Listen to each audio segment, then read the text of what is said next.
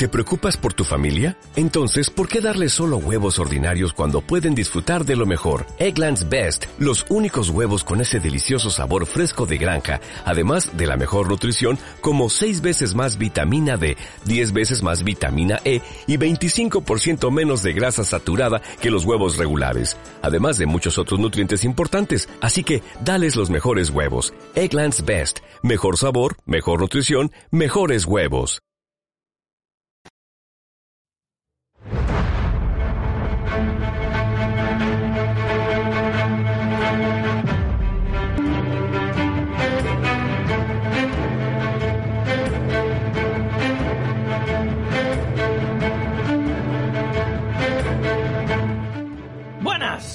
¿Qué tal? Estamos de vuelta. Saludos, moradores del refugio. Nos encontramos viajando de aldea en aldea, explorando bosques, cuevas, catacumbas y todo tipo de ruinas fantásticas, recorriendo el mapa en busca de nuevas aventuras. Hoy arribaremos al baluarte Salvana, eso sí, siempre acompañados de Alma. Un saludo, aventureros. Daniel. Muy buenas tardes, aventureros. Jaime. Un saludo, aventureros y el que os habla, Víctor Vera. Bueno, y hoy tenemos eh, a un invitado especial, a un compañero escritor. Así que vamos a dar la bienvenida a Miguel Pérez de Castro. Hola, buenas, ¿qué tal? Hola, ¿qué tal? Hola, ¿qué tal, chicos? Bueno, cuéntanos un poco de ti por encima. ¿Qué redes sociales tienes para que la gente te pueda ir buscando ya? Pues mis redes sociales, la que más utilizamos es Instagram que es eh, arroba m-pérez de Castro. Ese es, ahí es donde estamos realmente activos. Y ahora le estamos intentando dar un poquito de caña a Twitter, porque lo teníamos un poquito abandonado. Y en Twitter es igual, es arroba m guion bajo Pérez de Castro. ¿Es eh, sobre todo de cosas de lo que escribes o tienes varias? En Instagram, eh, o sea, en Twitter sí, en Twitter es más eh, pues las noticias de lo que vamos haciendo, pues si tenemos una presentación, si tenemos una firma, lo vamos actualizando ahí. en Instagram es un poco más algo personal, ¿no? subo de vez en cuando subo alguna foto normal y luego intento toda la semana subir una frase de algo mm. que estoy escribiendo. Sí, he visto tu Instagram que es muy blanco, ¿eh? Sale ahí, hay muchas frases. bueno, eh, ¿has estado hace nada? Eh, ¿Cuándo? ¿Ayer? ¿Antes de ayer? ¿En la Feria del Libro de Madrid? ¿Cuándo fue? Eh, ¿Qué días estuviste? El jueves. ¿Y qué tal? ¿Cómo ha ido? ¿Cómo pues la verdad que fue súper, súper bien. Súper, súper bien. Eh, lástima, me dieron un jueves.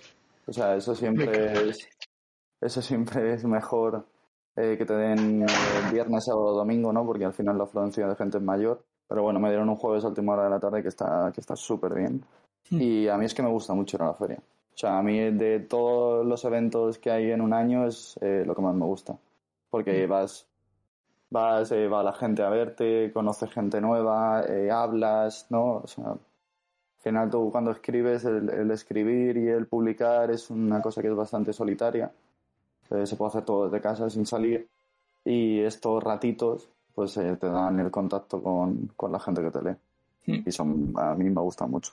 Hmm. Bueno, sabemos que Jaime te encontró por allí, así que Jaime, ¿qué? ¿Cómo, cómo lo viste? ¿Cómo estaba ahí a tope, no? A ver qué va a decir. Sí, sí, bueno, lo primero de todo debo decir, darte la bienvenida aquí, o sea, estoy muy contento, bueno, estamos muy contentos de que estés aquí, Miguel. Y nada, como dice Víctor, pues estuve en la feria del libro ayer, pues eh, y nada, te encontré y nada, efectivamente estaba abarrotada de gente. La verdad es que es un ambiente que es, eh, en el que se respira mucha emoción. Obviamente en los fines de semana está mucho más eh, llena de gente, ¿no? Hay mucha más peña. Pero yo creo que entre semana es mejor ir porque, joder, hay gente, pero te puedes mover y entonces eso se aprecia. En cambio, los fines de semana estás que no te puedes ni mover. Y bueno, y por supuesto, ni qué decir tiene que aproveché para comprar el último libro de Miguel Pérez de Castro, porque es que, joder, era, era una situación única, entonces el único camino a casa, entonces aproveché. Bueno, eh, que sepáis que Miguel, hablando de dedicar libros, ha tenido también el detalle de dedicarnos un libro a todo eh, el refugio del aventurero. El primero, o sea, aquí lo tenéis, o sea que cuando lo queráis, eh, aquí lo tenéis, yo os lo presto. Y nada, que el último día del invierno se llama, el primero, entonces, pues oye, Luego ya si queréis más, pues entonces el primero va, iba incluido, el segundo, el tercero lo tendréis que pagar. Yo lo siento mucho, pero así son las cosas. Yo os engancho con el primero y así luego ya, claro, gastáis vosotros. Yo, yo quiero un préstamo robo de esos. Yo también, ¿eh? Habrá que hacer aquí cola. O sea, tú me lo No, dejas no. y yo no te lo devuelvo. eh, ¿sabes? Ah, muy bien, muy bien, me parece bonito. Es lo típico, ¿no? Cuando se presta libre. No te quejes, Jaime, Bueno, te lo eh. está diciendo, al menos no te está engañando. Si se lo dejas, la culpa será tuya. Bueno, a ver, también hay que decir que yo ya lo tengo, ¿eh? Y lo que pasa, yo ya tengo el primer libro. A ver, que si tú te lo quieres quedar, pues entonces tú tendrás que responder ante Alma y ante Dani, Víctor, porque son ellos los que no lo tienen. Y entonces ahí yo ya no me responsabilizo de tu cabeza. Tú eres tú el que está, es tu vida la que está en juego. Entonces, de tal manera que allá tú. O sea Tampoco que. pasa nada, ¿eh? Os podéis comprar uno cada uno y yo lo firmo encantadísimo. Exacto, joder. O sea, no, ¿por qué pelear pelearse? Bien, visto. Miguel. O sea, aquí hay que Hay- aportar hay mucho. soluciones. Hay que aportar soluciones, no problemas a la vida. Ya la vida es suficientemente complicada como para ir añadiéndose problemas. No, mira, pues, sí. cuando, como vamos a estar por Madrid en septiembre, si lo organizamos, pues podemos quedar y, y nosotros te compramos el tuyo y tú nos compras los nuestros.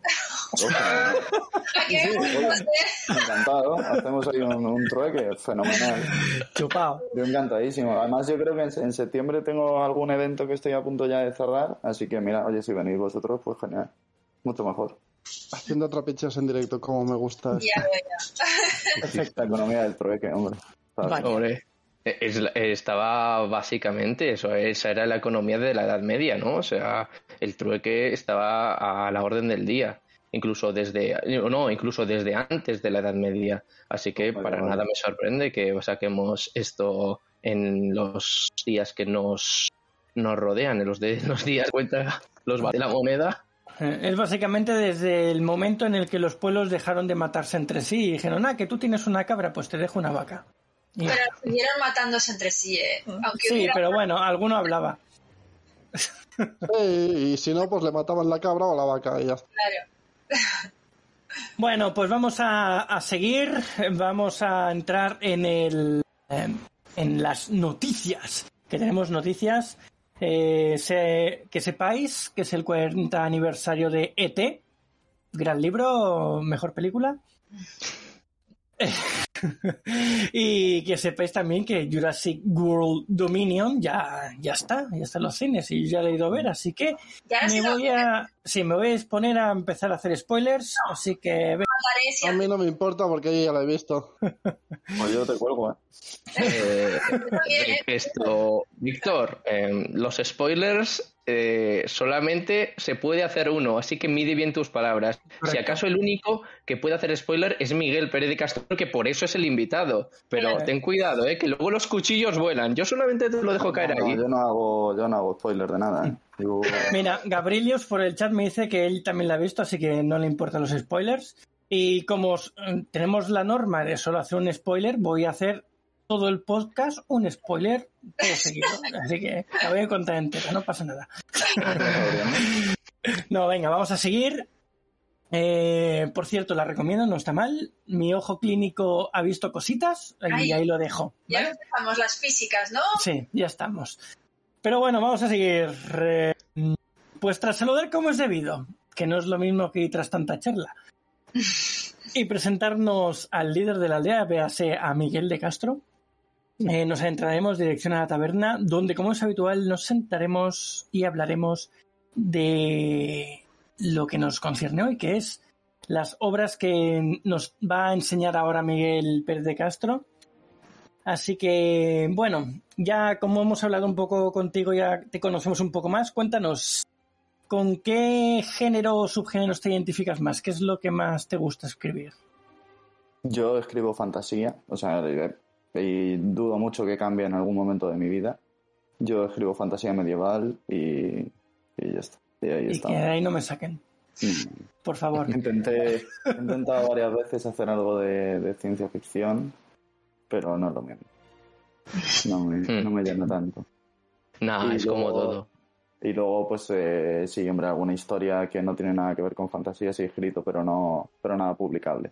O sea, nada, nada en, en carrera de, de escritor. Hmm. Todo fantasía. Todo fantasía. Pues nada, muy bien, está, está bien tener las ideas claras. Yo una vez también intenté algo de poesía, pero tampoco me salió mucho. O sea, o sea, que ya no son las ideas claras. Tú cuando haces este trabajo, eh, tú tienes que hacer, o sea, este trabajo es un trabajo que es muy complicado, es muy difícil vivir de, de esto, entonces eh, lo, lo tienes que hacer para disfrutar. O sea, muchas veces, de hecho, lo haces mientras estás haciendo otras mil cosas. Entonces, si no disfrutas eh, haciéndolo, es, es que no merece la pena ni siquiera hacerlo. O sea, yo me puedo forzar a escribir una historia de, de lo que sea. Si yo no disfruto escribiéndola, no. que la voy a dejar. Entonces, Hmm. eh, es, para mí eso es fundamental. O sea, el, el disfrutar haciendo este trabajo es, es la clave. Hmm. Totalmente. De hecho, o sea, me alegra que hayas tocado eh, este tema porque cuando de hecho tocas un tema que te gusta y te apasiona, pues como que, a ver, no, no es que las palabras vengan a ti y a tu mente, porque por supuesto hay días que estás en blanco y no hay tu tía, pero como que es más eh, sencillo el hecho de que las ideas eh, vengan a tu cabeza, mientras que si es un tema que desconoces, no te apasiona, pues efectivamente es lo que tú dices, está forzado y el lector cuando esté ante ese libro pues lo va a notar enseguida, de tal manera que me alegro de que lo hayas mencionado. Claro, y tú cuando, tú cuando haces eh, pues una historia como la que he hecho yo en estos tres libros, eh, no solo es el tiempo que pasas escribiendo delante del ordenador o delante de un papel, es el resto del tiempo, pues cuando estás tumbado en la cama y no te puedes dormir, estás dándole vueltas a esa historia, estás eh, haciendo otra cosa y estás pensando también en esa historia, entonces tiene que ser algo que, que a ti te apasione. Pues si no, Mm. es un eso tiene que ser un infierno, ¿no? Total, total, total. Y ahora, perdón, continúa. sí, perdón. a colación de esta pregunta, eh, ¿qué es lo que te gusta de la fantasía que te llama tanto como para que sea tu único género y en el que te sientes tan, tan bien? O sea, como escritor, a mí lo que me- más me gusta de la fantasía es, eh, sobre todo, que te da libertad absoluta para hacer lo que tú quieras. O sea, tú, yo puedo poner un río rosa y el río rosa. Y nadie va a venir aquí a discutirme porque el río es rosa. Es Eso, eso eh, el punto primero. Y luego, como lectora, a mí, eh, o sea, a mí lo que, mm, una cosa que me encanta de la fantasía es que la fantasía te está eh, exponiendo problemas que son universales o males que son universales y te los envuelve. Entonces, solamente el buen lector o, el lector acostumbrado o el, que, o el que le gusta este tipo de literatura entiende cuáles son los verdaderos problemas que te están exponiendo en ese libro o en esa historia. ¿no? O sea, mucha gente cuando lee un... Tú lees eh, Harry Potter, por ejemplo, y mucha gente dice, "Buah, vaya tontería, es un niño que es eh, mago que se enfrenta a un tío que es calvo y sin nariz. Y ya está, y se queda ahí. Es mentira, o sea, al final eh, está, te está contando muchas más cosas. O sea, tú ves cómo crece ese personaje, cómo es, cómo es un adolescente, cómo el, el villano se ha vuelto un villano por X razón, por... No sé, o sea, a mí es que me, me apasiona desde, desde, desde siempre. O sea, yo siempre he leído fantasía y siempre, siempre la he consumido desde que tengo uso de razón. Entonces, ¿eres seguidor de Harry Potter o detractor? Porque aquí empezamos A mí- con a mí las... Harry, o sea, Harry Potter, eh, como historia, me parece que a mí me gusta mucho. Además, eh, a JK hay que reconocerle una cosa, que es que JK ha conseguido que una generación entera de seres humanos lea. Y eso es impepinable. O sea, eso es así. Muchísima gente antes de que saliese Harry Potter eh, de una edad corta no leía o, o- parecía que había perdido el interés en la literatura y Harry Potter consigue que esa gente se enganche a la literatura. Otra cosa es que luego más allá de Harry Potter no hayan pasado. Pero hay que reconocerle a esa señora que consiguió que muchísima gente de este planeta eh, leyese. Y luego a mí la historia me gusta.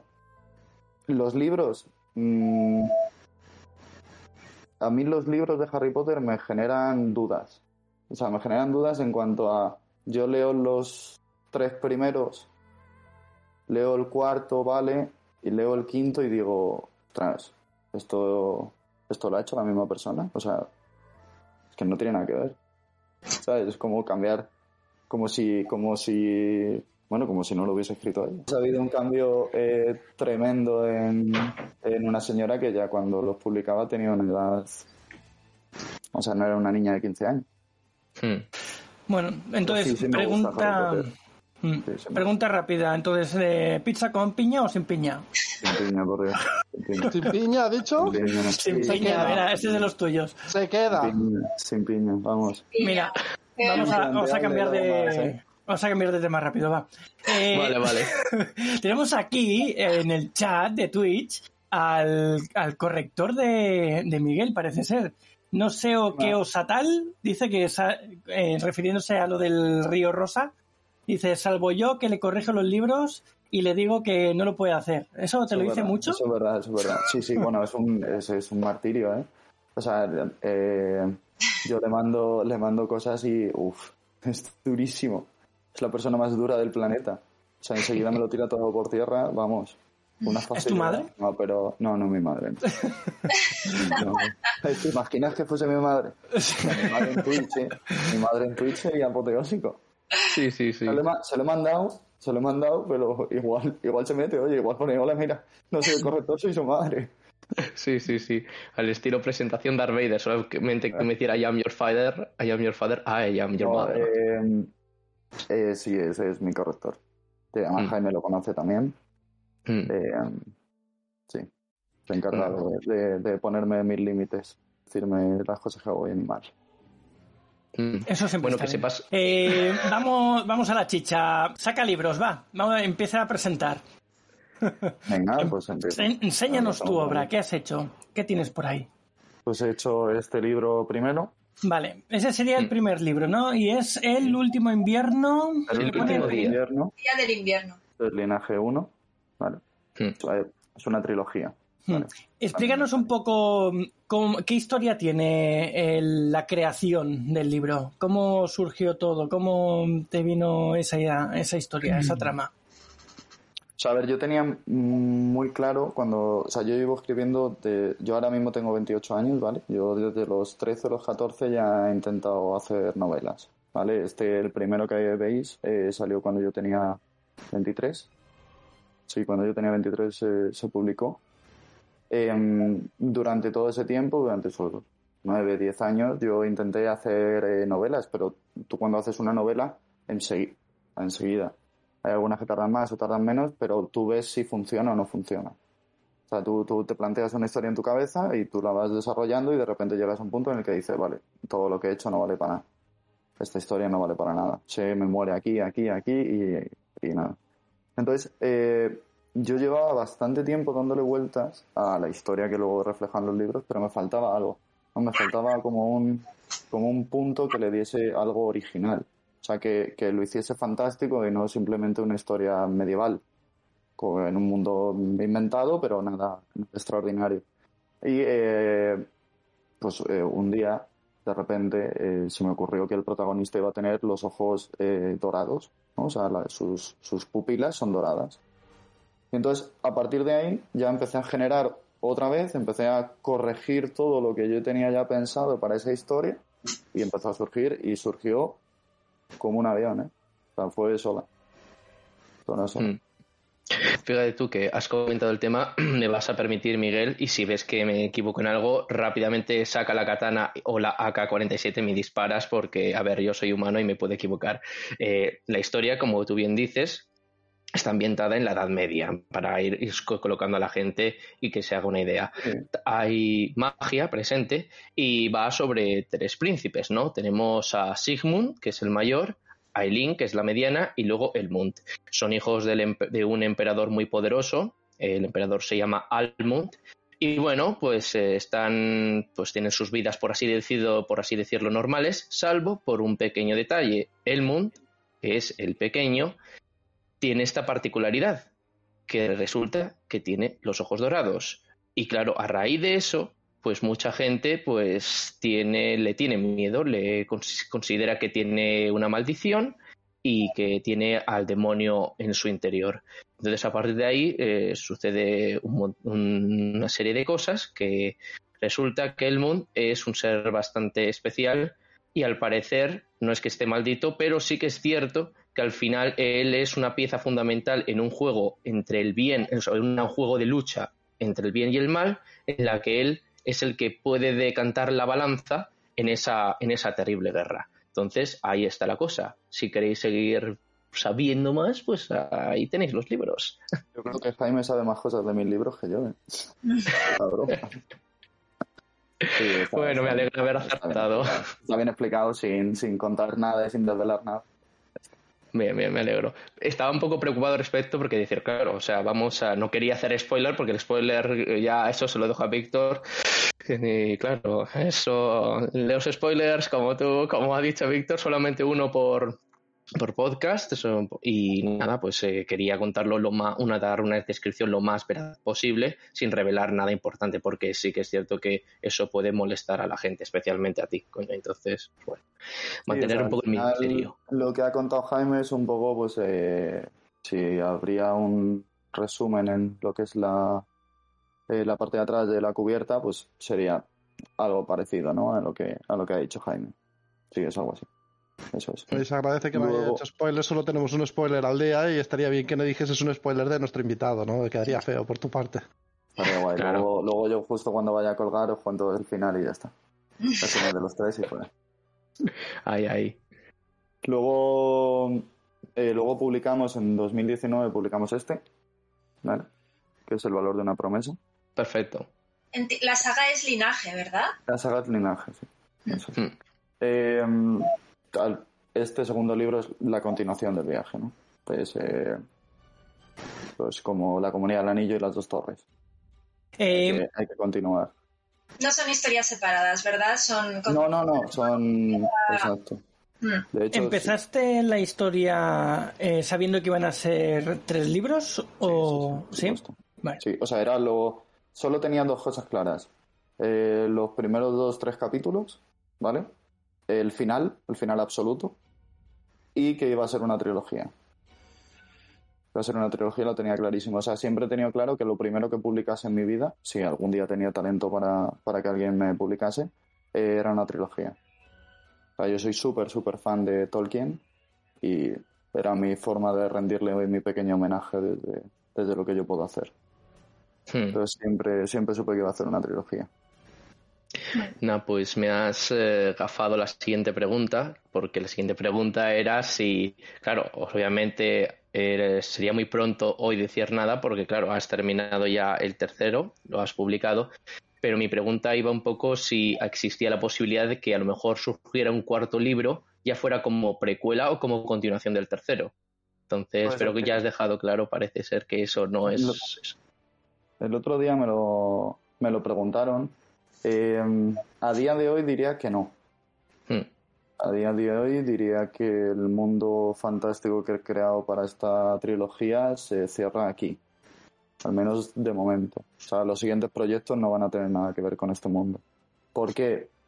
Porque al final tú cuando creas eh, un mundo y creas toda la envoltoria, o sea, todo el envoltorio de pues, el pasado, el, presente, ¿no? Con, con sus líneas, eh, tú cometes evidentemente, y yo más que soy un autor que soy Nobel, eh, tú cometes errores.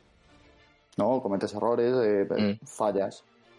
Si, si continúas con ese mundo, son errores que vas arrastrando y que te van eh, te van condicionando a la hora de luego si quieres irte a otra a otro punto histórico dentro de, de, ese mismo mundo pues, pues, igual no puedes o igual te chocan dos, dos líneas y ya no, no puedes eh, contar lo que tú querías contar. Entonces, prefiero, eh, ahora que he crecido y que he madurado y que creo que más o menos ya sé cómo hacer bien las cosas, eh, iniciar un nuevo, un nuevo proyecto, un nuevo mundo y, y así.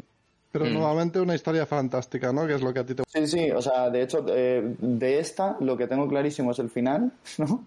Y tengo clarísimo que, bueno, el, el, título que va a llevar lo que es eh, la saga, no sé si será un libro, serán tres, serán cuatro, serán veinte, lo que sea. Eh, pero sí tengo claro el título, no lo voy a decir aquí, no vaya a ser que alguien me escuche y me lo quite. Eh, no, no, total, total, está bien eso. Pero, pero sí. Lo difícil, tengo, lo difícil es encontrar un título que ya nadie haya usado, aunque sea de forma parecida. Buah, eso es un dolor de cabeza exagerado. O sea, uff, eso es terrible. Eso cuando ya terminas el libro y dices, va, lo voy a llamar así, y pones en Google no sé qué, y te salen 500 cosas con ese nombre, y dices, vale, este no, y cambias, y te tiras una semana entera pensando nombres, dándole vueltas, y al final dices, bueno, pues al final siempre encuentras algo, porque Hmm. siempre encuentras algo, pero es un jaleo, es un jaleo. Sí, sí, claro. preguntarte también sobre, ya que has estado hablando del world building, eh, respecto a tu mundo, el mundo que has creado, fantástico. eh, Mm. ¿Nos puedes contar alguna característica de este mundo? ¿Cómo mm, surgió en tu mente? ¿Cómo lo desarrollaste? Porque realmente es el background de toda la historia, entonces tiene mucho peso. Claro, por ejemplo, mira, una cosa que, un error que he cometido, o un error, o algo que me hubiese gustado hacer de, de forma distinta, ¿vale? Que me doy cuenta ahora que ya ha acabado la historia, no, no cuando la inicié, es que eh, no tiene, no tiene una forma de magia, o sea, no tiene como un sistema de magia. Es, eh, en eso es eh, similar al Señor de los Anillos. El Señor de los Anillos no te plantea una forma de magia eh, típica como te puede plantear eh, Sanderson, por ejemplo. Eh, pero claro, el Señor de los Anillos es mucho más rico porque tiene razas distintas. Yo solo tengo seres humanos. Tengo seres humanos y una raza anterior que ya este, está extinguida. Entonces, pues esas son cosas un poco así. El, el- realmente el, el mundo que yo creo, que se llama eh, Anen, ¿no? Eh, A-N-E-N, que es eh, Ana y Enrique, que son mis padres. A robar, a robar Eh, nombres. Atentos, atentos. Em, realmente podría ser mm, nuestro mundo. Hmm. O sea, podría ser nuestro mundo. Si nuestro mundo tuviese una chispa de magia, algo mínimo, prácticamente mental, o sea, más allá de poderes, de podría ser la Tierra.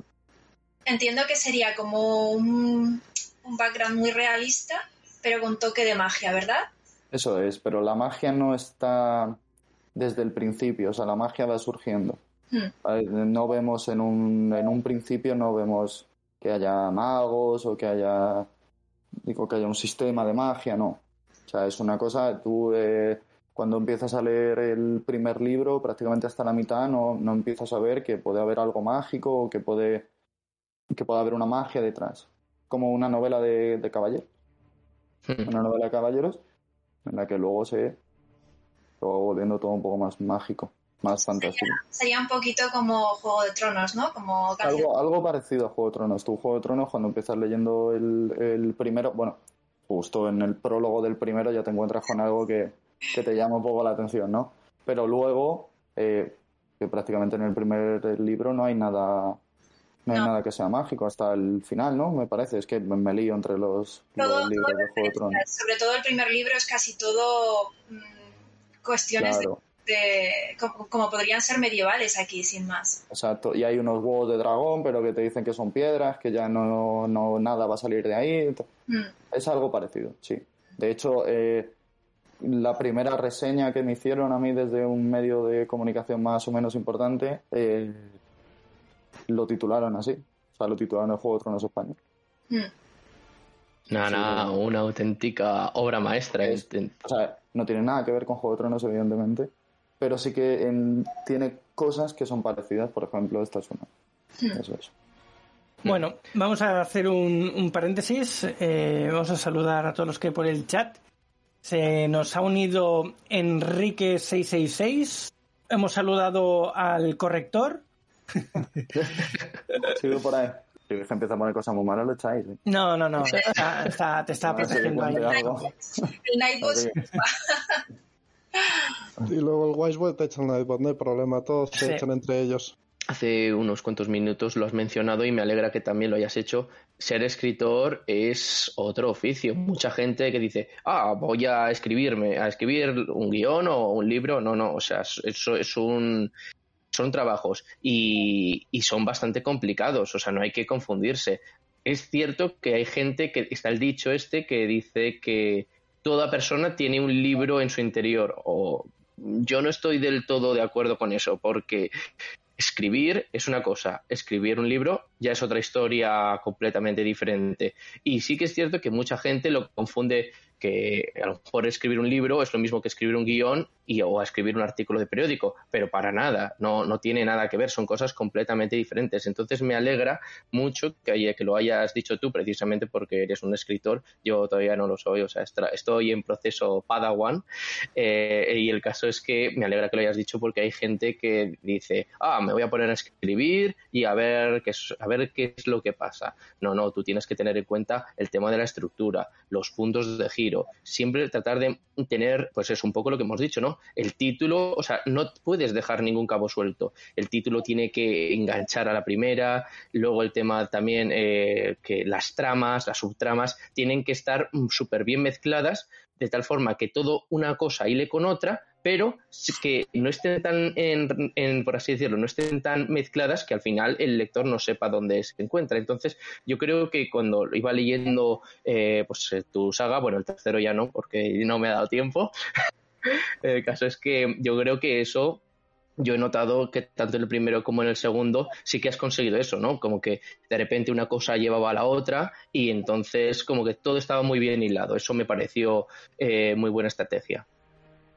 Sí, o sea, fíjate, eh, ser escritor o ser eh, guionista, ¿no? Es un trabajo tan hmm. maravilloso que puede ser hasta un hobby. ¿Sabes? O sea, hmm. no creo que nadie por hobby sea no sé, oficinista o banquero. o sea, esto es, esto es un, un, trabajo que evidentemente no es como la inmensa mayoría, porque, bueno, al final depende del público, ¿no? Si el público te mm. compra, si eres capaz de vender, si eres capaz de darte a conocer, te irá mejor, si no, pues, oye. Pero puede ser hasta un hobby, ¿no? Hay mucha gente que escribe por hobby y es, y es maravilloso. O sea, yo al final empecé escribiendo por hobby, no, no llegué un día y dije, voy a ser novelista. Entonces, cualquier persona puede escribir un libro, yo estoy totalmente de acuerdo. No cualquier persona puede hacer una novela, que es distinto, porque libros hay muchas categorías de libros. Eh, y luego tú tienes, eh, luego entra el talento, ¿no? Y entra eh, pues el tiempo que le hayas dedicado para que esa novela vea la luz o no vea la luz. Pero realmente escribir un libro no es tan complicado como puede, como puede llegar a parecer. Luego en todo el tema de que has estado comentando, de las tramas, de las subtramas, los personajes. Al final, eh, cuando tú escribes una historia con calma, con, con paciencia, con cariño, con, con, amor, ¿no? Todas esas cosas van surgiendo solas.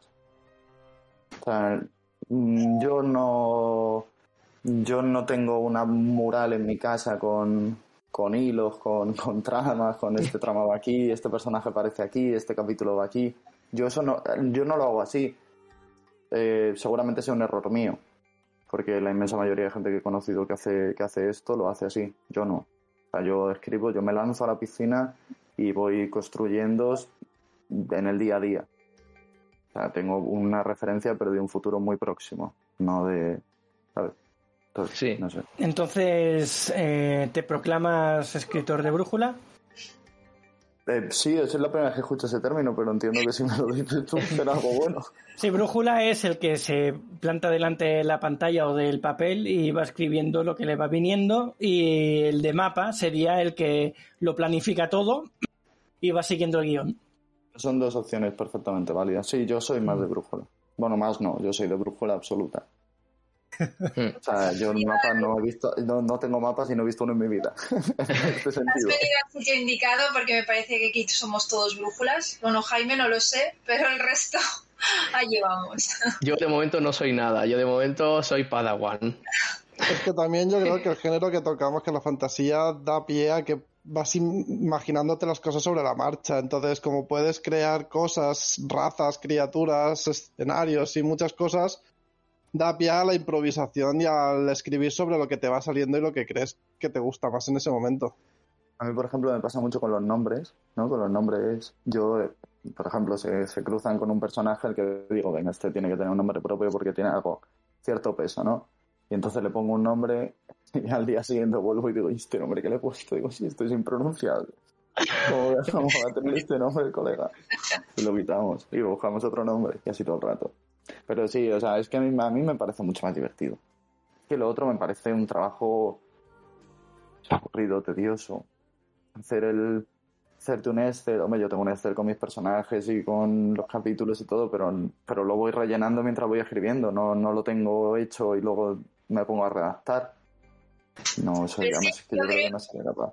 Yo creo que eso tiene más que ver con la forma en la que tenemos estructurado el cerebro las personas. Hay gente que necesita ser muy organizada desde el principio y si no lo tiene así es que no sabe ni por dónde tirar. Y otras personas pues que tiran más de intuición.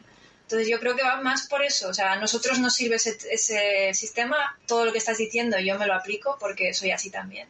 Yo también, lo mismo, tengo muchas cosas apuntadas, pero siempre son a posteriori, nunca son a priori. Ah, Entonces es- entiendo perfectamente, pero sí que conozco a mucha gente que si no tiene su plano hecho, eh, sus reinos especificados, sus sistemas eh, todo cerrado antes de empezar a la primera letra, pues no puede. Yo, eh, si me acoto así, no puedo seguir. Es como que si empiezo a hacer eso, ya no sé ni cómo seguir. Eso es cuestión de cómo seas cada, eh, cada escritor, yo creo que es así. Es un Sí, mundo. eh, sí, o sea, totalmente de acuerdo con lo que he dicho. Mm. No puedo O sea que básicamente me estás llamando descerebrado. ¿Es posible que me estás llamando descerebrado, Alma? No, no, di. O sea, me Estoy estás llamando llamando de... descerebrado, me lo llamo a mí también. No, pero te has dicho que eres más de brújula. Tú funcionas por intuición. Lo que estás diciendo es que la gente que no es de brújula eh, no, no, no le funciona el cerebro si no se hace un mapa. O sea, soy... O sea, que me estás insultando. No, hombre, no, que lo está diciendo porque él ha comentado que todos los que conocían son más de mapa y que no había conocido a nadie, que es más raro. Y le estamos dando a entender de que aquí somos todos como él, que ya no es el único, que no se sienta solo, que somos más de brújula. Vosotros para siempre, ¿sabes? No, eh, o sea, de hecho a mí me parece mucho más lógico eh, hacerlo mediante una estructura previa. Sí, o sea, me parece mucho más, Mm. tiene, tiene mucho más sentido. Si te paras a pensarlo, tiene mucho más sentido. Lo que pasa es que ahí ya es, puedo o no puedo hacerlo así, o, o, oye, o me apetece o no me apetece, porque al final nos, nos tenemos que divertir con esto. Mm, Esto es diversión, es ocio. sí. Sí, mira, yo ahora eh, estoy con otro libro y nuevo, que bueno, que tardaré lo que tarde, y me estoy obligando a hacerme un esquema. Digo, voy a ver qué pasa cuando te haces un esquema y, y me estoy obligando para ver cómo... Y bueno, de momento lo estoy empezando a ver. ya os contaré si he podido hacerlo o, o al final he tirado millas con, con lo que me ha parecido. ¿Es el de tu teoría, por curiosidad? Es el de las energías y espacio y Bueno. y cosas de esas. Es que en ese igual tienes que planificar un poco porque te estás metiendo en camisa de once varas. Jaime, No te has dado tiempo en preguntármelo. ¿Qué, qué cabrito? Hombre, esta te la tienes que saber de memoria ya, vamos. A ver, Sueñas con ella y todo. Por poner un poco en contexto a Miguel y los que han llegado nuevo al chat, ya sabéis que hicimos un capítulo de los refraneros Vale. y uno de los refranes era, eh, ca- eh, ¿cómo era? Meterse en camisa de 11 varas. Sí. Eso, justo. Y entonces investigamos lo que significaba cada uno y los orígenes. Y el caso es que una de estas, en un refranero, este Miguel, lo explicó y pasado un par de semanas me lo preguntó y, y no me acordaba de la respuesta y, me- y ahora me lo estaba volviendo a preguntar. A ver, ¿quieres intentar tú, Miguel, o, me, o haces pasapalabra? Eh, Nah, palabra, no lo ver. dejamos, lo dejamos, que ya, ya A lo ver, hemos explicado hacer muchas intento. veces. A ver, me la voy a jugar, ¿eh? O sea, esto Venga, era... A ver, esto también, como no puede ser de otra manera, ambient- ambientados todos en la Edad Media. Entonces, ya sabemos que están las fortalezas. Entonces, la camisa era lo que estaba entre una torre y otra torre. Entonces, las, eh, las medidas por aquel entonces no eran metros, sino que eran varas. Entonces, eh, en los asaltos no podías meterte en las camisas de once en las camisas porque si estabas ahí te acribillaban los arqueros. Entonces, por esa razón de ahí no hay que meterse en camisa de once varas, porque once varas es lo que medía el muro y entonces, pues claro, ¿qué es lo que había que hacer? Pues refugiarse. Porque si estabas ahí te acribillaban. ¿Qué, Víctor? ¿Cómo te sienta la derrota? Has salido Bien, bien, bien. Güey. Hombre, la derrota es que si llegas a fallar tendrías un problema ya, ¿eh? También te lo digo. Creo que se lo sabe todo el chat ya eso. Sí, sí, sí. Yo he de decir que es la primera vez que lo escucho en toda mi vida. ¿Pero No, el no, refrán no. también o la No, explicación? no, el refrán lo había escuchado. Ah, vale, vale. Pero la explicación, vamos, ni idea, ¿eh? ni idea. Pues sí, sí. De todo se No, no, es un es un refrán que sí que engaña bastante. Que yo cuando me lo explicaba en su primer, la primera vez que hicimos este de refraneros, yo me quedé de piedra porque yo pensaba que era eh, cuando veis camisa, pues cualquiera piensa que es como la camisa de fuerza que se le pone a los enfermos mentales, o sea, pero nada que ver, o sea, nada más lejos de la realidad. Entonces, pues bueno, me chocó. Así que no. Bueno, vamos a, a seguir con, con Miguel. Enseña el tercero. Vamos a, a ver el último. A ver qué tal. De El único. ¿Cómo que Tiene un. O sea, el- lo que veis, ¿no? La portada tiene un. Os lo voy a contar aquí porque estamos entre amigos y en confianza. Bien, tiene, bien, bien, ahí. tiene una anécdota, ¿no? Eh, nosotros eh, presentamos el día 3, ¿no? El día 3 Ujú. salió el libro. Eh, y el día 30, el día 30, eh, nos llaman de, bueno, llaman a la editorial de, de la imprenta y nos dicen que no hay libro para el día 3, pero pero ni para el 3, ni para el 9 que, que firmamos, ni nada. O sea, no, no hay libro porque eh, debido a, a la guerra que, que hay en Ucrania, ¿no? Eh, el papel se ha encarecido y entonces se ha convertido todo como en una especie de bazar Madre y mía. no les ha llegado el cargamento de papel que les tiene que haber llegado para hacer los libros. Esa es la versión oficial, ¿vale? Que dan. Mm. Entonces el día 30 nos encontramos, el día 30 o el 31, no me acuerdo cuándo fue, nos encontramos con que el día 3 tenemos una presentación cerrada.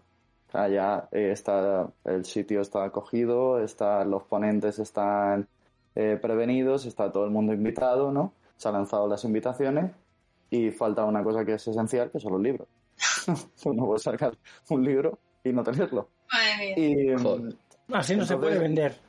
Claro, entonces eh, lo que veis es eh, la, la- la cubierta, ¿no? ¿no? No tiene los colores que debería tener, o sea, ha salido mucho más oscuro de, de lo que debería ser, porque claro, no nos dio tiempo hacer eh, ningún tipo de prueba de impresión con esta nueva imprenta. O sea, esto fue a la aventura. O sea, haznos los libros que, los libros que tú puedes hacernos y, y suerte.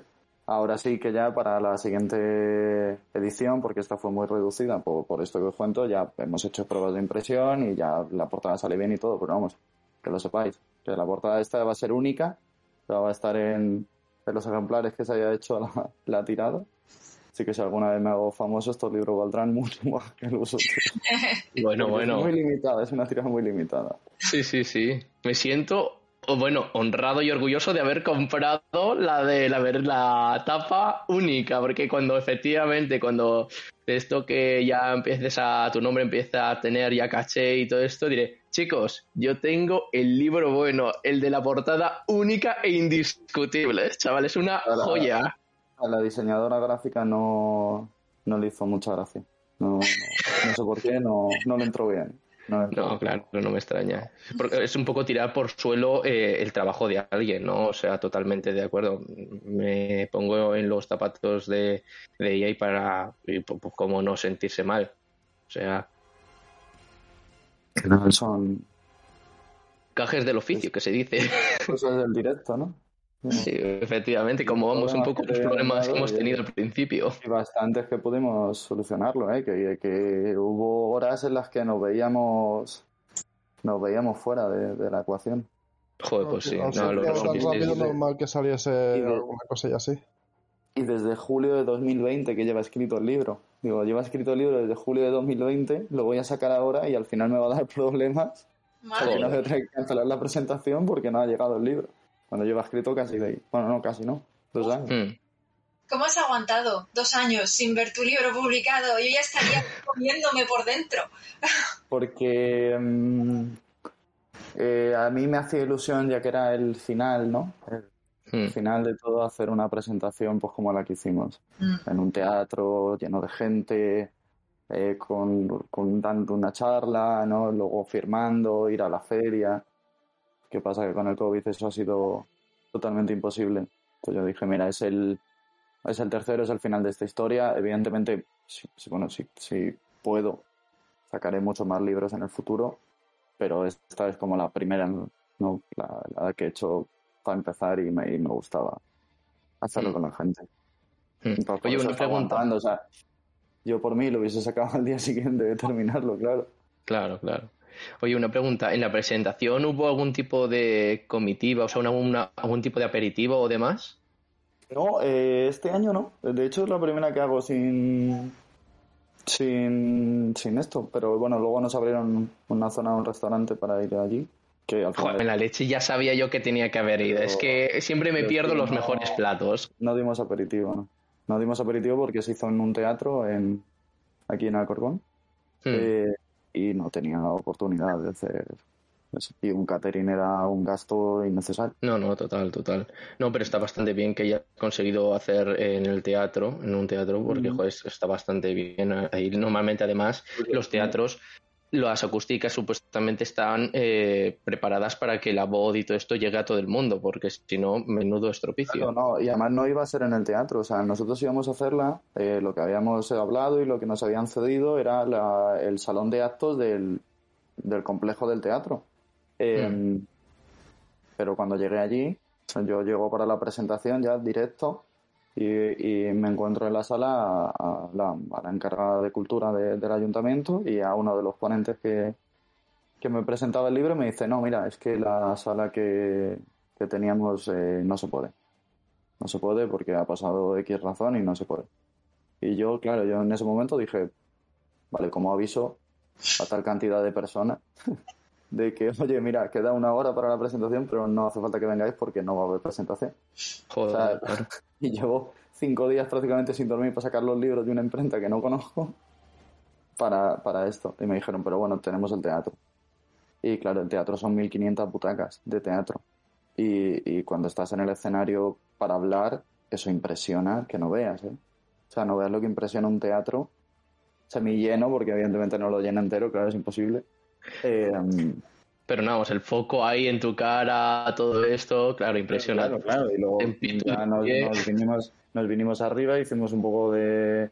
como si fuera una charla motivacional, ¿no? Nos pusimos ahí los tres en sillas altas, sentados con el micro. Parecía, parecía algo de coaching. No, pues joder, no, súper bien, qué bien que lo arreglarais, porque este tipo de cosas. Mira, esto también está, es bueno que lo, que lo comentes, porque claro, siempre en la vida está plagada de imprevistos y siempre es bueno tener, eh, presentar paciencia, tener una actitud positiva para, eh, para conseguir solucionarlos, porque probablemente si tú a lo mejor te hubieras puesto, pues te hubieras cabreado, a lo mejor el tío te hubiera dicho, ah, sí, pues no, ahora no te presto ni sala de, ni salón de actos ni nada. O sea que... Tú, o sea, cuando tienes una cosa clara que yo tenía claro que quería presentar ese día, eh, tú tienes Mm. que buscar soluciones. O sea, yo también podía haber, o bueno, en este caso la editorial, también podíamos haber llamado a la imprenta que nos dijo que no le había llegado el cargamento de papel y ponerlos a parir. Pero con eso no vas a conseguir nada. Claro, Entonces, eh, eh, ese tiempo utilízalo en buscar una solución para algo, ¿no? Claro. sí, sí, total. Y con Bueno. la sala, pues igual. Vamos a hacer una última pregunta, eh, porque como siempre nos pasa, se nos va el tiempo. Oye, quiero hacerte una pregunta. Hay, porque siempre pasa en las historias, eh, los libros, sobre todo las novelas y, y las de fantasía aún más, ¿hay algo que hayas, que habías pensado incluir que al final has quitado, pero que la tienes ahí reconcomiendo para meterla en algún otro libro? Tengo una idea que es la principal, ¿no? De, de la siguiente historia, que al final no la hice por... por es que no lo puedo decir. No, no, no. No lo puedo Estaba, decir estaba provocando. Porque entonces no tiene ningún sentido que leas ninguno de los tres libros. Lo digo. Claro. Pero la historia, o sea, la, la- la idea vertebral de la siguiente, de la siguiente historia es algo que tenía pensado meter en esta.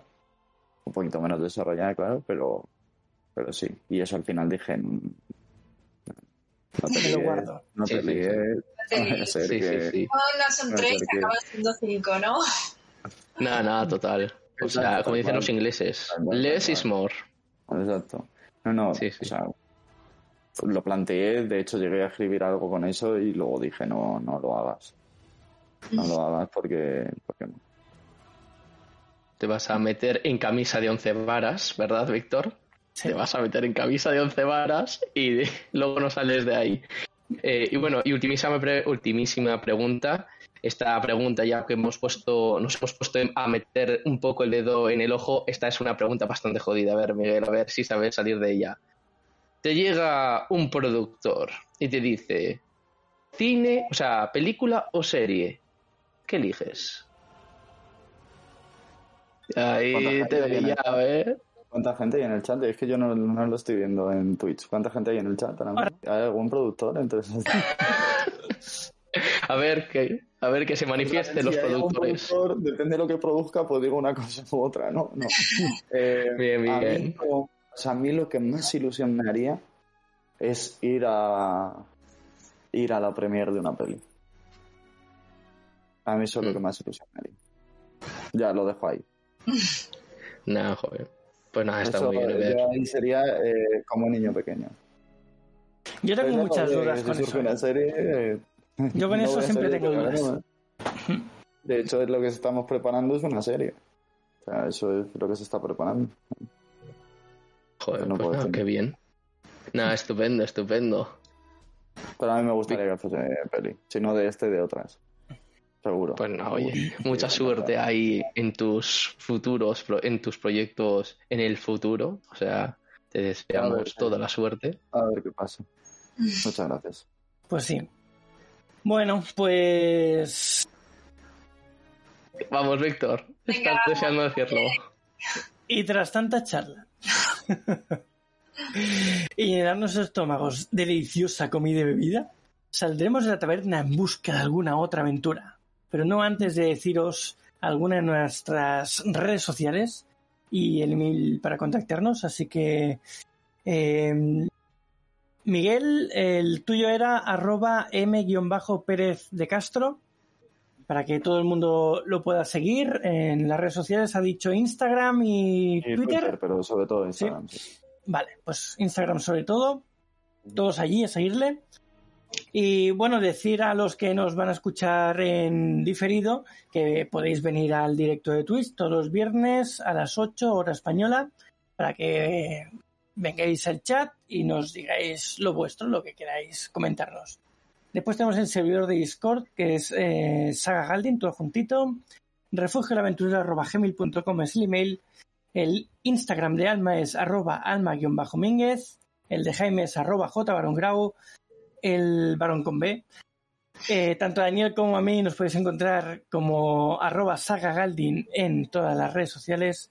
Y nada, muchas gracias por escucharnos. Nos vemos pronto en el siguiente programa de Refugio el Aventurero. Buen viaje, aventureros. Y muchas gracias, Miguel, por estar aquí, presentarnos, explicarnos y darnos todos esos detalles de tu, de tu obra y, y bueno, y de, y de lo que, de tu sabiduría, ¿no? Para, para escribir. de lo que has utilizado para, para rellenar tu obra. Ha sido un inmenso placer y, oye, todas las veces que queráis que me pase por aquí, yo me vengo, ¿eh? Sin Bueno, ningún problema. agradecerte, Miguel, porque yo me he sentido muy cómoda y además me identifico mucho con las cosas que tú dices, porque soy muy parecida. Y nada, te deseo muchísima suerte y muchas gracias por estar aquí. Ya sabes dónde estamos, puedes venir cuando quieras. Y nada, al resto, muchas gracias por asistir, por escucharnos en el podcast y hasta la semana que viene, aventureros.